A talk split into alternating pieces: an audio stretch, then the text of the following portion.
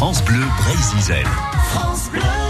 Curieux Nature ce- sur France Bleu Brésil. Euh, Hier, on était euh, donc sur l'Estran, en baie de, Saint-Brieuc, et on découvert des traces d'un bivalve. Alors, est-ce qu'on en saura un petit peu plus aujourd'hui avec RL et Anthony euh, Sturbois, qui est chargé de mission scientifique à l'association Vive Armor Nature.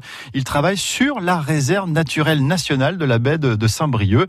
Et donc, la marée remontant amène des sédiments assez vaseux. Anthony en a retourné une partie avec sa fourche pour observer justement les coquillages qui s'y trouvent. Et il y a de, de ces fameux bivalves blancs assez petits. Son nom latin, c'est Scrobicularia plana. Il est plat.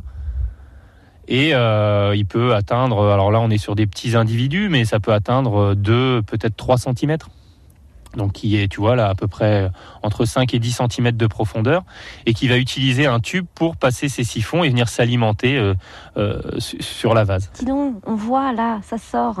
Alors là, c'est plutôt le pied. Donc là, comme on l'a un peu déchaussé pour l'observer, on va le remettre après. Il, il cherche à s'enfoncer. Donc là, c'est son pied qui sort pour essayer d'aller un petit peu plus bas, quoi.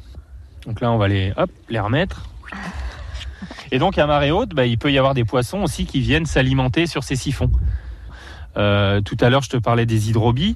Alors là, comme elles sont mélangées à la vase, on va, on va pas, les voir facilement, mais c'est un petit escargot euh, de d'un ou deux millimètres. Et donc les oiseaux, euh, particulièrement le tadorne de Belon, vient filtrer le, dessus de la vase pour s'alimenter de ces petits hydrobies. Alors il en faut beaucoup parce qu'un tadorne de Belon, c'est de la taille euh, entre un canard colvert et une petite oie bernache. Et donc du coup, il faut qu'il en, qu'il en consomme beaucoup. Et sur cet habitat-là, on en a euh, des fois euh, plus de 20 000 au mètre carré. Quoi. Et là, on peut pas du tout en voir. non, Alors là, on peut en voir. petit. En fait, c'est- en fait, c'est- les points qu'on voit là, tu vois. Et nous, quand on travaille, là, là, je je te fais ça pour euh, pour te montrer un petit peu comment ça se passe. Nous, quand on travaille, on est obligé de prélever une partie de sédiments qu'on va tamiser et on repart avec l'ensemble de ce qu'on du refus. En fait, c'est ce qui reste dans le tamis pour l'analyser au laboratoire. Parce que pour décrire un habitat finement, on peut pas se permettre de quelques observations comme ça. On est obligé d'aller plus loin. Il y a des chercheurs qui ont, vu que cette, cette hydrobie là, elle est capable de résister à une digestion par l'état d'orne. Donc c'est-à-dire que ce petit, euh, ce petit escargot, ce petit gastéropode, donc tu vois, ses capacités de déplacement, elles sont quand même très faibles. Je sais pas combien de dizaines de centimètres c'est capable de faire dans la journée.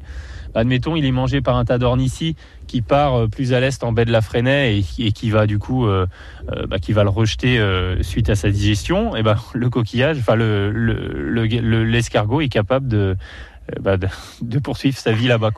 Oui, mais alors à quoi ça sert de l'ingérer? Eh ben, en fait, il en consomme et il en assimile une grosse partie, mais ce petit coquillage-là a la capacité, alors euh, peut-être pas tous les individus, mais certains d'entre eux ont la capacité de sur- survivre à une digestion.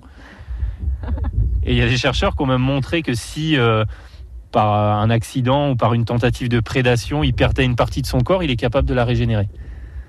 C'est c'est fou, hein Voilà les mystères euh, de la vie euh, dans l'estran de la baie de Saint-Brieuc. On continuera la balade avec Anthony euh, Sturbois au micro d'RL demain sur France Bleu Brésil. À réécouter évidemment sur l'appli France Bleu.